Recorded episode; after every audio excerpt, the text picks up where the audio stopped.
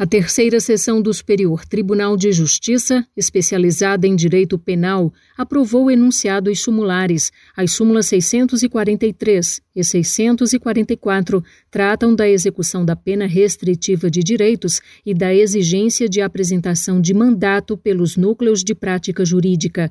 Os enunciados têm a seguinte redação: Súmula 643. Súmula 643 a execução da pena restritiva de direitos depende do trânsito em julgado da condenação.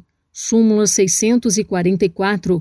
O núcleo de prática jurídica deve apresentar um instrumento de mandato quando constituído pelo réu hipossuficiente, salvo nas hipóteses em que é nomeado pelo juízo. A súmula é um resumo de entendimentos consolidados nos julgamentos e serve de orientação para toda a comunidade jurídica sobre a jurisprudência do tribunal. Do Superior Tribunal de Justiça, Fátima Uchoa.